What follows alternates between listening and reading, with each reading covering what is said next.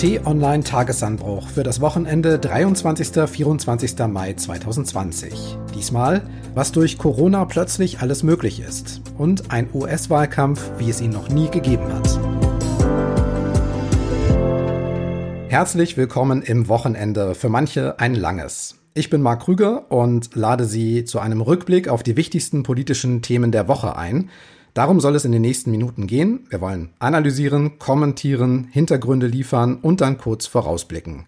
Genau dafür ist T-Online-Chefredakteur Florian Harms der Richtige und auch jetzt in der Leitung. Hallo Florian in Hamburg. Hallo und herzlich willkommen. Außerdem spreche ich in dieser Ausgabe mit unserem USA-Korrespondenten Fabian Reinbolz. Los geht's aber auf dieser Seite des Atlantiks mit, ja, Außergewöhnlichem. Wegen der Außergewöhnlichkeit dieser Krise wählen wir auch einen außergewöhnlichen Weg, denn das ist notwendig, um auf diese nie dagewesene Krise auch eine Antwort zu finden. Dieser Satz der Bundeskanzlerin passt momentan eigentlich auf sehr vieles. Denn in der Gesundheits- und Wirtschaftskrise ist plötzlich vieles möglich, was noch vor ein paar Monaten, manchmal sogar Wochen undenkbar war. Wo Politik sonst sehr lange gerungen, diskutiert und vielleicht vertagt hätte, geht jetzt vieles ganz fix. Die schwarze Null im Haushalt ist nach sieben Jahren kassiert, Verschuldung ist möglich, direkte Staatshilfe auch. Der Bund will bei Unternehmen wie der Lufthansa einsteigen. Und noch etwas beschleunigt sich durch die Corona-Krise. Zusammenarbeit. Wir haben heute darüber beraten, wie wir einen deutsch-französischen Beitrag leisten können zur Bewältigung dieser Krise der Pandemie. Und dieser gemeinsame Beitrag ist relativ hoch. Deshalb wollen wir einen zeitlich befristeten Fonds auflegen im Umfang von 500 Milliarden Euro der EU-Haushaltsausgaben, also keine Kredite, sondern Haushaltsausgaben für die am stärksten betroffenen Sektoren und Regionen bereitstellen soll. Eine halbe Billion Euro sollen die 27 EU-Mitgliedsländer also kurzfristig aufbringen, um die Krisenfolgen zu lindern. Das ist der gemeinsame Vorschlag von Bundeskanzlerin Merkel und dem französischen Staatspräsidenten Emmanuel Macron. Stärke und Solidarität sind das Ziel. Solidarität braucht es aber auch, denn beschlossen haben zwar Deutschland und Frankreich, aber einzahlen müssen ja alle. Deshalb war die Initiative vielleicht eine doppelte Überraschung, denn vorher angekündigt war das nicht. So, Florian, nötig mag das Geld sein, vor allem in den besonders betroffenen Ländern wie zum Beispiel Italien und Spanien, aber ist es auch klug eingeleitet gewesen? Ja, zumindest überraschend und insofern klug, als es abgestimmt gewesen ist. Frau Merkel und Herr Macron haben sich nicht nur mit der EU-Kommission, Frau von der Leyen, abgestimmt, sondern auch den wichtigsten Partnern in anderen großen europäischen Ländern. Und Frau Merkel hat zumindest auch dafür gesorgt, dass ihr die CDU-CSU-Bundestagsfraktion jetzt nicht in den Rücken gefallen ist. Und insofern ist das Ganze schon, ja, ein taktisches Meisterstück. Jetzt wissen aber beide, Macron und Merkel, dass sie natürlich nicht einfach so für die anderen 25 Länder mitbeschließen können. Trotzdem wollen beide vorangehen, sagt die Kanzlerin. Die Zusammenarbeit von Deutschland und Frankreich fordert uns auf und auch die deutsch-französische Freundschaft, dieses Signal zu setzen, wissend, dass wir 27 sind aber ich glaube, wenn Deutschland und Frankreich einen Impuls geben, ist das etwas, was die Meinungsfindung in Europa befördert, was die Meinungsfindung unterstützt. Und wir müssen handeln, wir müssen europäisch handeln, damit wir gut aus dieser Krise herauskommen und gestärkt kommen. Ja, Impulse kann man geben. Widerspruch kommt trotzdem, zum Beispiel aus Österreich, aus Dänemark, aus Schweden und den Niederlanden. Und grundsätzlich werden ja alle Länder nicht so begeistert sein, die zahlen müssen, aber wenig kriegen werden. Es braucht aber eben Einstimmigkeit. Welche Chance hat dieser Plan also? Ja, es ist wie immer bei so großen europäischen Projekten, da wird man jetzt noch einige Wochen lang diskutieren, man wird über das Kleingedruckte sprechen und am Ende einen Kompromiss finden. Denn es ist undenkbar, dass kleine Länder wie Dänemark oder Österreich einen Prozess, den die großen Länder Frankreich und Deutschland angeschoben haben, jetzt noch aufhalten. Aber vielleicht wird man ihnen ein bisschen entgegenkommen. Warum macht man das Ganze? Das sollten wir uns ja auch nochmal bedenken. Und deshalb ist das Ganze ja auch so bemerkenswert. Man hat eben die Erfahrung gemacht, dass in der Schulden- und Finanzkrise Europa nicht stark genug reagiert hat. Dort hat man das ja so gemacht, dass man Staaten wie Griechenland beispielsweise zwar mit Milliarden Krediten geholfen hat, aber zugleich sehr strikte Vorgaben gemacht hat und eben auch die Länder die Kredite zurückzahlen müssen. Und das hat kleine Staaten wie Griechenland beispielsweise völlig überfordert. Und es hat dazu geführt, dass die Europäische Union an ihren Rändern geschwächt worden ist und dass diese Schwäche von anderen Akteuren, wie beispielsweise China, ausgenutzt worden ist. Erinner dich mal, die Chinesen haben begonnen, sich zum Beispiel in Griechenland einzukaufen, indem sie den Hafen von Piräus gekauft haben. Und man hat einfach jetzt in Berlin und in Paris und auch in Brüssel die große Gefahr gesehen, dass sowas jetzt wieder passieren könnte. Also dass die EU nicht mehr stabil genug ist, um in diesem globalen Konzert der Mächte bestehen zu können. Und deshalb hat man jetzt eben umgeschwenkt und hat gesagt, wir helfen jetzt nicht mehr mit Krediten, sondern eben wirklich mit echten Zuschüssen. Aber beachtlich ist dabei ja auch, dass es nun doch ein Einstieg in eine gemeinsame europäische Verschuldung ist. Und die hat Deutschland ja bisher strikt abgelehnt. Das hieß bisher Eurobonds oder zuletzt auch Corona-Bonds. Gemeint war immer, dass Geld aufgenommen wird und mehrere Länder haften gemeinsam dafür. Im Prinzip passiert das ja jetzt, auch wenn das Geld offiziell die EU aufnimmt. Aber das ist genau der entscheidende Unterschied, Marc, dass eben nicht mehr alle Länder jetzt gemeinsam für die Gesamtsumme haften, sondern jedes Land haftet nur für den Teil, den es selbst einzahlt. Ja? Quasi die Hauptlast liegt bei der Europäischen Kommission. Und das ist dann auch die Brücke, über die vielleicht auch die Kritiker gehen können, dass eben nicht die Gefahr besteht, dass am Ende ein kleines Land wie Schweden oder Dänemark oder die Niederlande oder Österreich eben für das Gesamtdebakel haften müssten, wenn beispielsweise Italien wirklich in Schlingern geriete und Kredite nicht mehr bedienen könnte. Eine Sache hat mich an dieser Initiative aber noch verwundert. Der französische Präsident Macron hat ja schon relativ viele EU-Initiativen vorgestellt, vor mehr als einem Jahr. Du erinnerst dich, eine Vision für Europa. Da drin war sogar ein gemeinsamer Haushalt vorgesehen, starke Zusammenarbeit auch bei Themen wie Asyl und Verteidigung. Deutschland war da immer ja eher zurückhaltend und jetzt arbeitet man plötzlich mit, hat eine deutsch-französische Initiative mit aufgesetzt und beim Blick auf den Kalender zeigt sich, dass Deutschland ja in gut einem Monat die EU-Ratspräsidentschaft übernimmt. Hängt das vielleicht zusammen? Ja, bestimmt. Also die europäischen Länder erwarten jetzt auch Initiativen von Deutschland, von dem eben wirtschaftlich stärksten und auch politisch mächtigsten Land in der Europäischen Union. Und hätte Frau Merkel jetzt eben keine Initiative vorgebracht, dann wäre das schon sehr seltsam gewesen. Deshalb ja, das hat etwas mit der deutschen Ratspräsidentschaft zu tun, die am 1. Juli beginnt, dann ein halbes Jahr lang läuft, in der über den gesamten neuen Haushalt auch nochmal intensiv diskutiert wird und dann eben die Pflöcke eingeschlagen werden für die Planung der nächsten sieben Jahre der Europäischen Union. Diese sieben Jahre werden, was die Weltpolitik angeht, entscheidend sein. Ja, wir haben das ja vielfach beschrieben, auch auf T-Online, den Aufstieg Chinas und äh, eher den Rückzug der Vereinigten Staaten von Amerika aus dem internationalen Machtkonzert. Und die große Frage ist, welche Rolle nimmt Europa dabei ein? Und das muss jetzt beantwortet werden. Okay, also wir haben jetzt gesehen, was durch Corona im Großen möglich ist. Milliardenverschuldung, Staatshilfen, Einstieg bei Konzernen wie Lufthansa, das Ende der schwarzen Null, natürlich auch die Kontaktsperren und die Einschränkung der Grundrechte zum Infektionsschutz.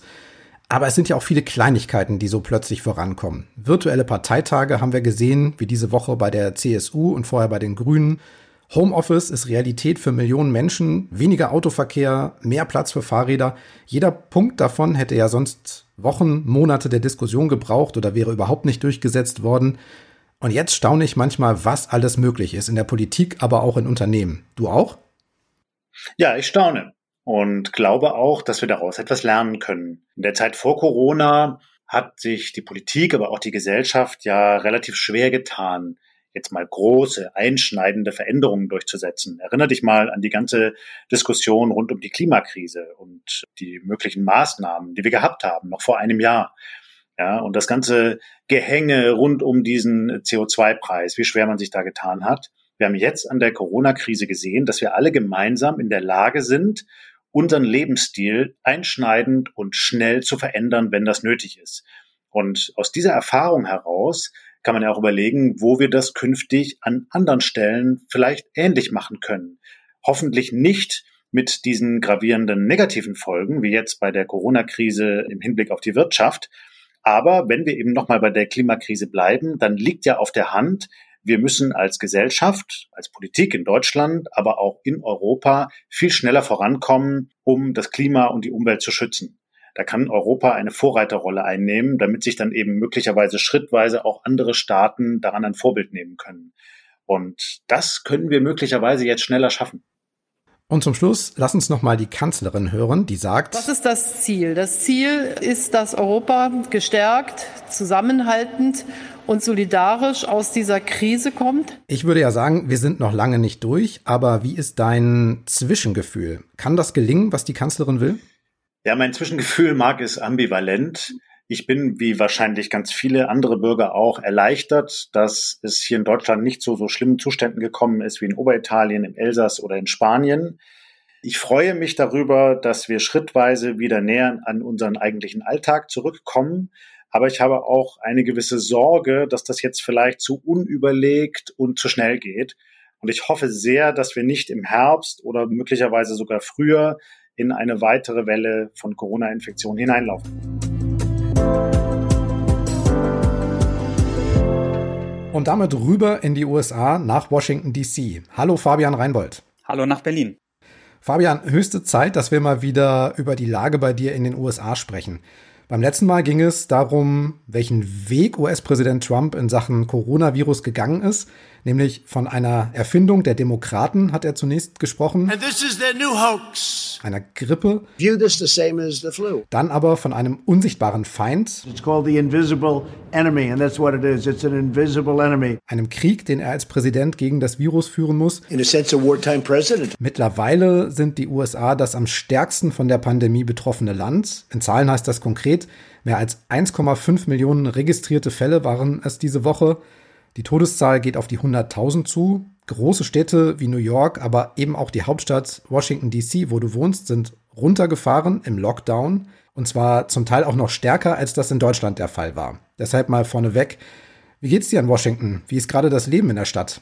Ja, das Leben hier ist noch ziemlich runtergefahren, wie du schon sagst. Es gibt eine Maskenpflicht beim Einkaufen. In Washington selbst tragen auch sehr viele Leute eine Maske. Es ist eigentlich wie so oft in Amerika so, dass die Stimmung ziemlich gespalten ist. Also zwischen Demokraten und Republikanern, zwischen Stadt und Land. Hier in der Stadt halten sich sehr viele Leute an die Maßnahmen. Aber auch hier gibt es natürlich neben diesen Vorsichtigen auch die Risikofreudigen, wie in Deutschland. Allgemein ist es so, dass eine Mehrheit der Bürger im Land schon eine zu schnelle Öffnung fürchtet. Das zeigen alle Umfragen.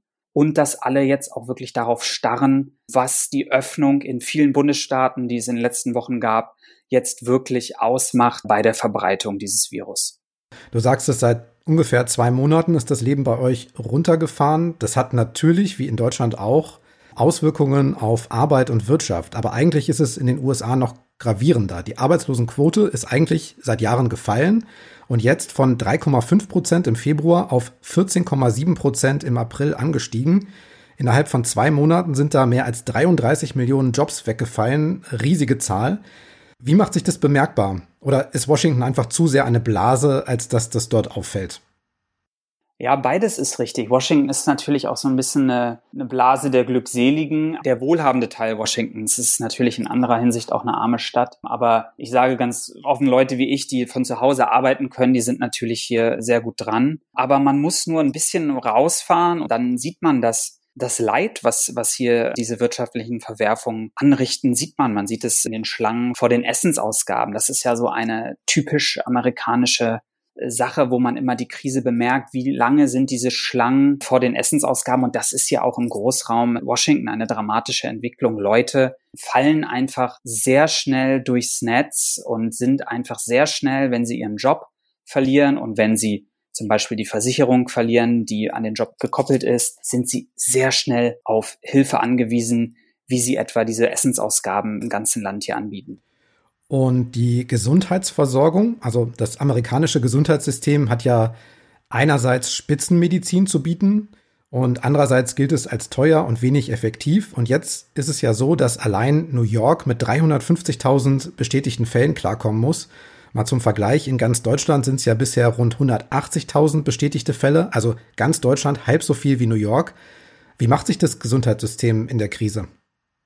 Ja, besser als noch im März, aber man muss sagen, wirklich schlechter als in vielen anderen Ländern. Du hast das ganz richtig gesagt. Das Gesundheitssystem hier hat viel Spitze und viele Nachteile. Und es ist auch auf Kante genäht. Und das merkt man halt in dieser Corona-Krise wirklich wie unter einem Brennglas kann man das sehen. Ich habe zum Beispiel jetzt in dieser Woche mit einer Notärztin gesprochen, die hier wirklich verzweifelt ist am Krisenmanagement der Regierung, aber auch am Mangel an bitterst benötigter Schutzausrüstung in den Kliniken. Also da reden wir über diese richtigen Atemschutzmasken, über Kittel, über Desinfektionsmittel. Da gibt's überall einen Mangel auf der Welt, aber hier in Amerika ist er wirklich dramatischer, als man es, glaube ich, von außen sich denkt. Und diese Ärztin, mit der ich ein Interview gemacht habe, die brachte es eigentlich ganz gut auf den Punkt. Die hat gesagt, ja, unser Land hat viele Stärken. Wir sind sehr einfallsreich, wir sind sehr innovativ, aber wir geben einfach keine gute Figur ab, wenn es um Prävention geht oder um Vorbereitung. Und das hat man jetzt in der Corona-Krise wirklich ganz eindeutig gesehen. Ja, dann nehmen wir das doch mal auf. Wie ist denn das Krisenmanagement in den USA? Also in Deutschland ist es aufgeteilt. Natürlich ist da zuallererst die Kanzlerin Angela Merkel aber eine starke Rolle haben ja auch immer die Ministerpräsidenten gespielt. Dann der Gesundheitsminister Jens Spahn steht im Fokus, Wissenschaftler natürlich, der Chef des Robert Koch Instituts. Was haben die USA da als Krisenteam zu bieten? Wer managt da?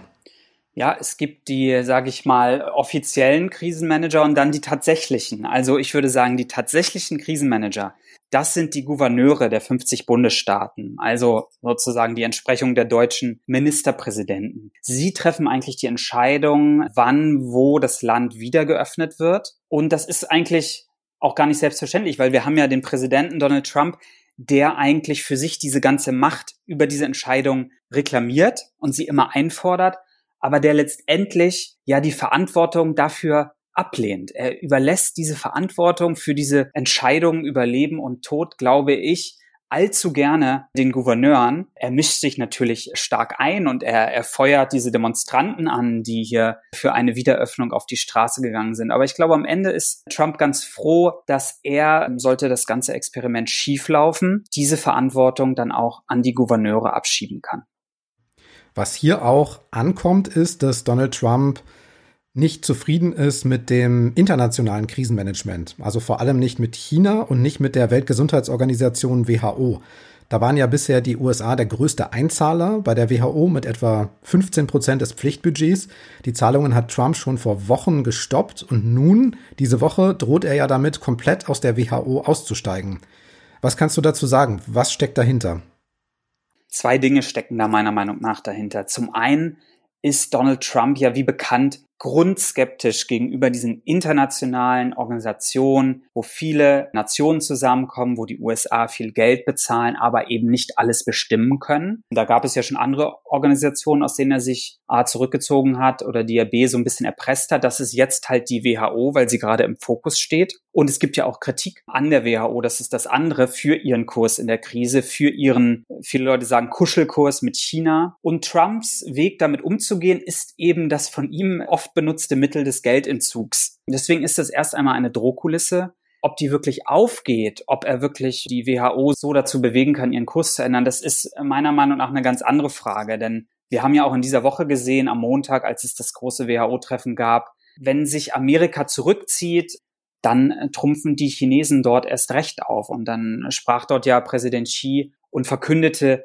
dort den großen Geldsegen für die WHO aus China. Und das ist natürlich eine ganz interessante internationale Botschaft. Denn es ist ja so, wie du ganz richtig sagst, eigentlich hat Amerika jahrelang mit Abstand das meiste Geld an die WHO gezahlt und jetzt steht Trumps Amerika so ein bisschen beleidigt am Rand und China kann sich als großer Wohltäter aufspielen. Wie siehst du da Trumps Taktik in der Krise. Also einerseits ein bisschen ablenken, das hast du gesagt, den Fokus auf die Gouverneure lenken. Andererseits halt diese Feinde suchen, wie China und die WHO. Aber das mit der Wirtschaft im eigenen Land, neben der Gesundheit, das ist doch ein riesiges Problem für einen Präsidenten, der seinen Erfolg ja eigentlich direkt an der Börse ablesen lassen will. Ja, zum einen geht's der Börse noch ganz gut, muss man sagen. Die ist schon lange nicht mehr Indikator dafür, wie es der Wirtschaft hier geht. Aber du hast vollkommen recht. Die Wirtschaft sollte Trumps zentrales Argument in diesem Wahlkampf und für seine Wiederwahl werden. Und das, da sind sich jetzt eigentlich alle Experten einig, wird er nicht mehr benutzen können, weil wir bis, bis zum November nicht wieder eine glänzende Wirtschaft haben werden hier im Land.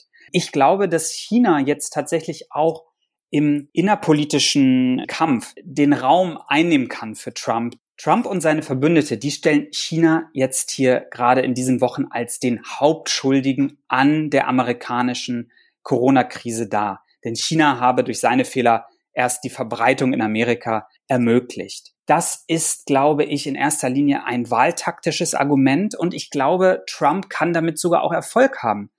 Denn die Sicht auf China, die ist hier unter den Amerikanern momentan sehr kritisch. Sie ist in der Krise noch einmal spürbar negativer geworden, auch über die Parteigrenzen hinweg. Es ist also nicht nur ein Argument, was bei Trumps Republikanern verfangen kann, sondern was auch bei einer ganzen Anzahl an Demokraten verfangen kann.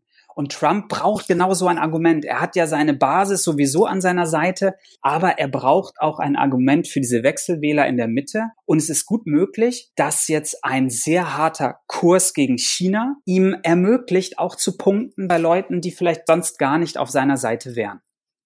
Ja, überhaupt Stichwort Wahlkampf. Mittlerweile steht ja fest, dass Ex-Vizepräsident Joe Biden für die US-Demokraten bei der Wahl im November gegen Trump antreten wird. Aber so ein richtig normaler Wahlkampf ist ja gerade nicht möglich. Wie läuft das ab momentan? Nee, der Wahlkampf ist komplett in die virtuelle Realität hier verschwunden. Ich habe mir das letzte Woche nochmal genauer angeguckt, was Joe Biden da macht.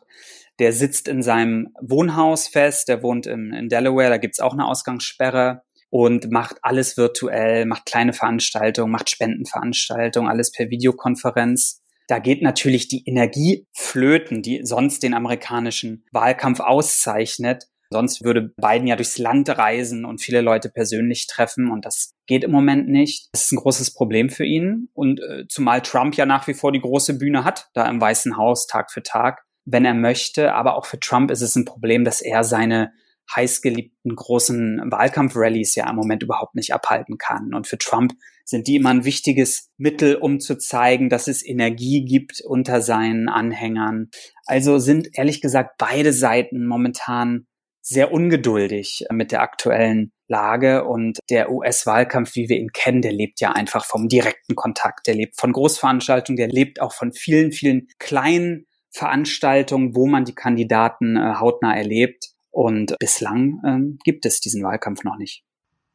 Ist ja auch eine interessante Frage. Kann Joe Biden als Gegenkandidat jetzt in so einer Krise eigentlich wirklich angreifen? Also Trumps Krisenmanagement mag vielleicht Angriffspunkte bieten, aber kann er diesen Vorteil überhaupt nutzen, Joe Biden?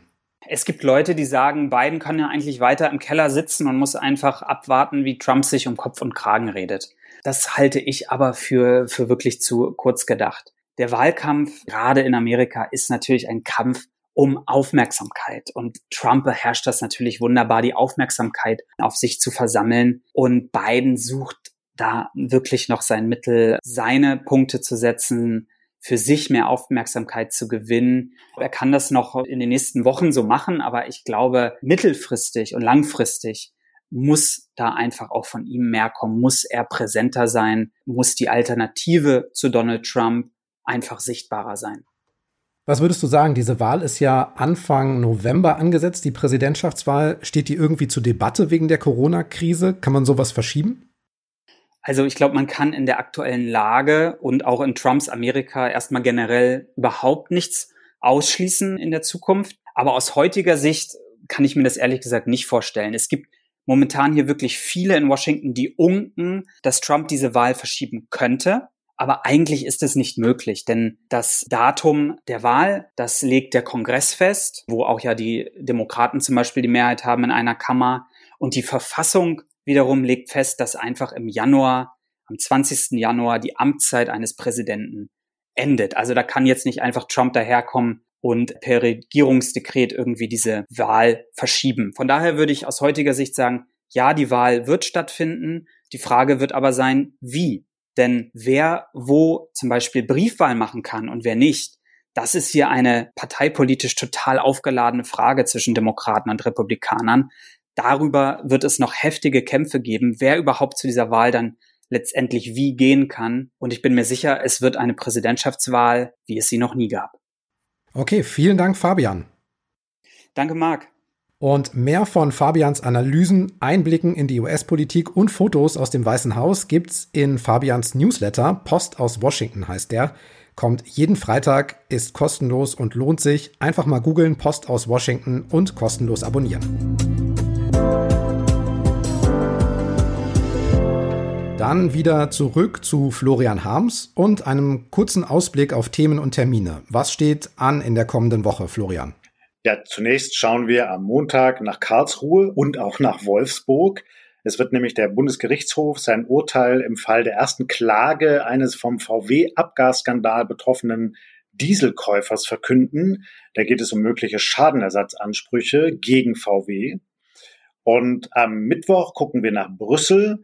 Da werden wir nämlich genauer erfahren, worüber wir gerade im Podcast auch schon gesprochen haben, wie nämlich die EU-Kommission sich das genau vorstellt, jetzt die Wirtschaft in der EU wieder zu beleben. Da will Frau von der Leyen konkrete Vorschläge machen, wie dieses Wiederaufbauprogramm denn aussehen soll. Und das werden wir natürlich berichten und dann auch einordnen und kommentieren. Sagen Sie gerne weiter, dass es diesen Podcast gibt. Bei Spotify, Apple oder Google Podcasts, dieser in jeder Podcast-App einfach nach Tagesanbruch suchen und abonnieren. Das ist immer kostenlos. Alle Podcasts von T-Online und die Abo-Links dazu gibt's unter t-online.de-podcasts. Lassen Sie uns auch gerne eine Bewertung da bei Apple oder bei Amazon. Bei Begeisterung kann man dort fünf Sterne geben. Für heute war das unser Beitrag für einen schönen und gut informierten Wochenabschluss. Vielen Dank fürs Hören, für Ihre Zeit und tschüss bis zum nächsten Mal. Tschüss und bleiben Sie uns gewogen und gesund.